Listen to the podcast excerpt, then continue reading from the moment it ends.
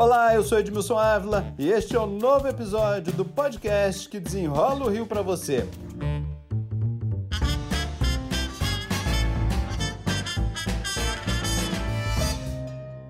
A desigualdade na região metropolitana tira oportunidades de emprego, reduz mobilidade e causa insegurança.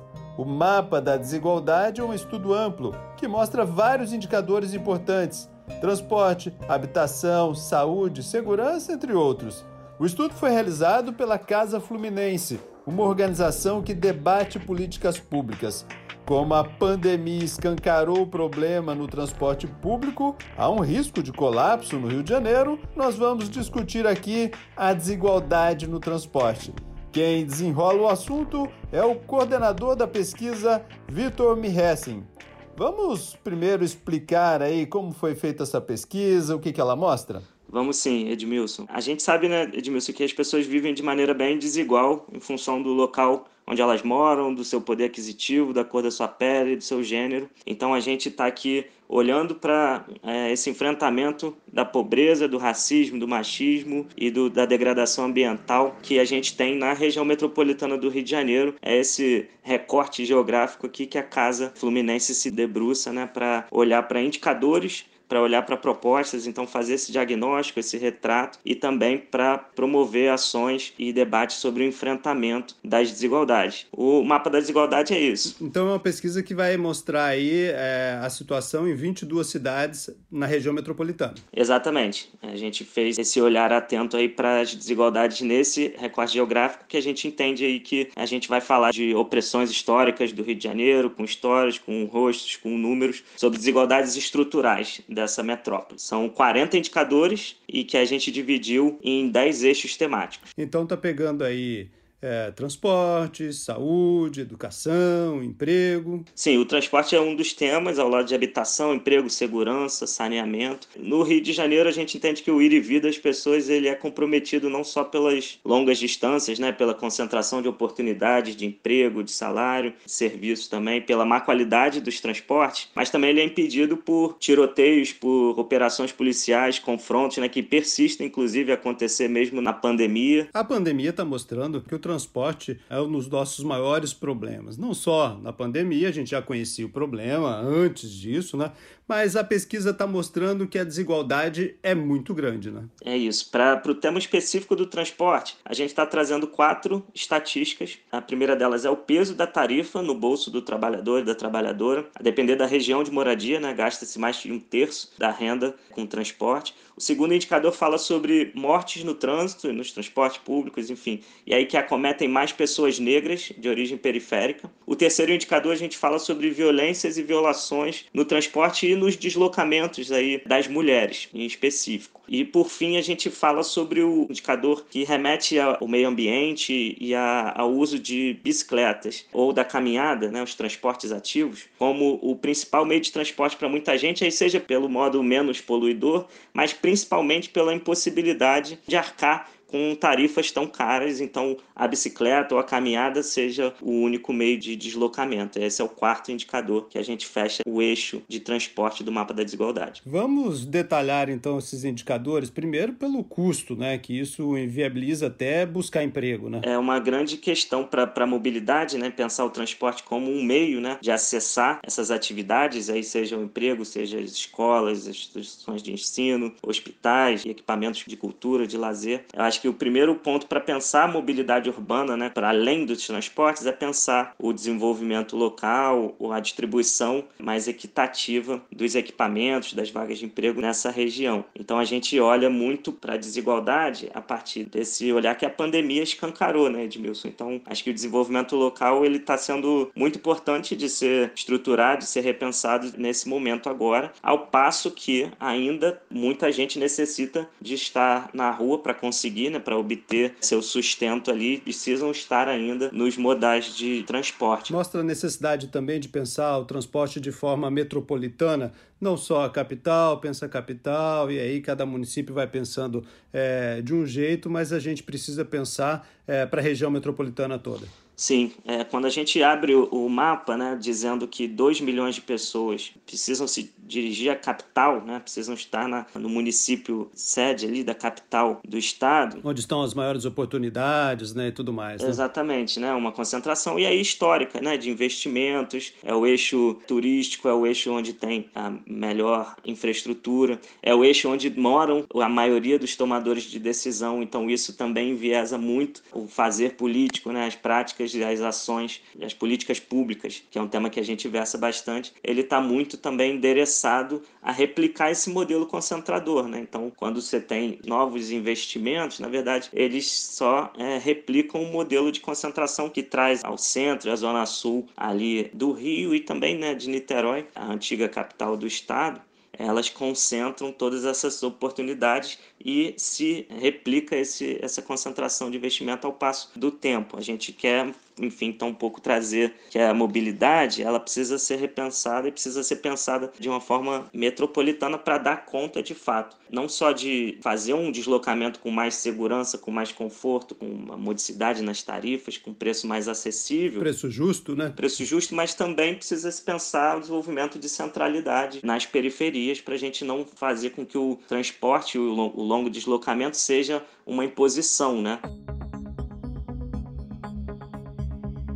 Vamos detalhar os outros indicadores também. Você falou também das mulheres, da violência. O que mais a pesquisa mostrou? É, a gente começa ali pelo sistema da, da, justiça distributiva, justiça econômica, de olhar como é que a tarifa ela onera, ela pesa tanto para o bolso do trabalhador e da trabalhadora a ponto de pessoas deixarem de se deslocar, deixarem né, de acessar um serviço, ir a um médico ou estudar por conta desse peso que a tarifa exerce sobre o seu orçamento familiar. Então a gente está discutindo ali também o direito de ir e vir, mas a questão da tarifa ela opera dentro da lógica do transporte, especialmente no Rio de Janeiro, que é o usuário, na verdade, que banca esse sistema. É um serviço público mas que é operado por concessionárias, por empresas né, e suas lógicas privadas, que faz esse sistema acontecer dessa forma. Há outras experiências e outras formas, mesmo na própria região metropolitana do Rio, que você tem é, ali o município, por exemplo, de Maricá, como a gente cita ali no mapa, que adotou experiências de tarifa zero, quer dizer, usam aí recursos orçamentários né, dos seus royalties para financiar o transporte a, a, ponto dele ser gratuito né, em vários trechos da cidade. Então é, é uma lógica que se aproxima mais da lógica do SUS, por exemplo, e da saúde, né, de ter é, o papel do Estado ali muito firme em garantir o transporte como direito, né? assim como garante a saúde, a educação, enfim, apesar de todos os pesares também desses outros temas não funcionarem da maneira que funcionam, mas o transporte tem essa particularidade, de ser um serviço público que é pago.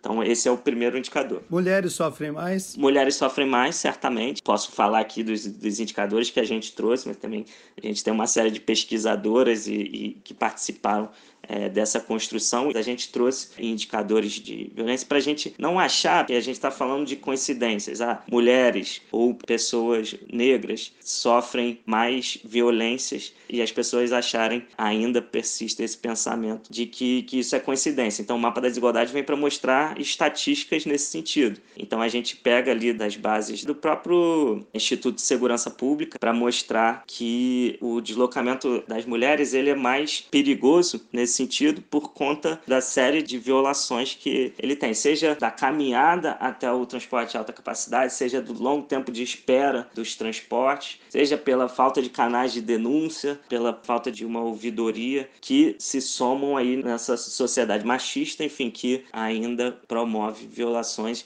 cotidianas ali para o livre deslocar das mulheres. Como é que a cidade deveria muito mais se voltar ao deslocamento das mulheres e promover é, estruturações ali das vias e do próprio transporte para dar conta de uma sociedade retrógrada, machista, então que ainda exerce esses tipos de, de violência contra as mulheres.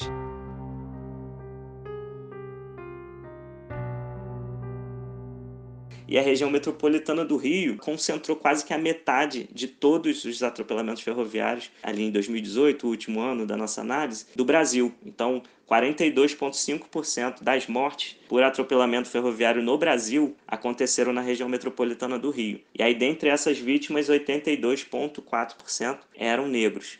Então, a gente está mostrando aqui, Edmilson, que não se trata de coincidência, né? E nem de acidente, porque se é tão recorrente, se acontece com tanta frequência, né? Com tanta negligência por parte da concessionária, por parte do poder público também, como é que essa lógica ela vitimiza e causa morte de, de pessoas, especialmente pessoas negras. O objetivo dessa pesquisa, enfim, do mapa da desigualdade, é cobrar políticas públicas para melhorar a vida, enfim, na região metropolitana, de todo o estado, é isso? Exatamente. A gente faz aqui um diagnóstico, né, sobre questões que afetam a nossa vida cotidianamente, mas a gente traz números para mostrar de forma bastante nítida e objetiva de quais são essas violações aos direitos das, das pessoas e como é que o local de moradia delas implica em menos acesso a direitos como é que a cor da pele, o gênero implicam em menos direitos conforme o seu perfil. A gente lançou o mapa agora, dia 15 de julho, e em setembro a gente é, entrega um documento que a gente chama de Agenda Rio. O que é a Agenda Rio? É um conjunto de propostas de políticas públicas que vão versar sobre os mesmos temas, os mesmos 10 eixos do mapa da desigualdade,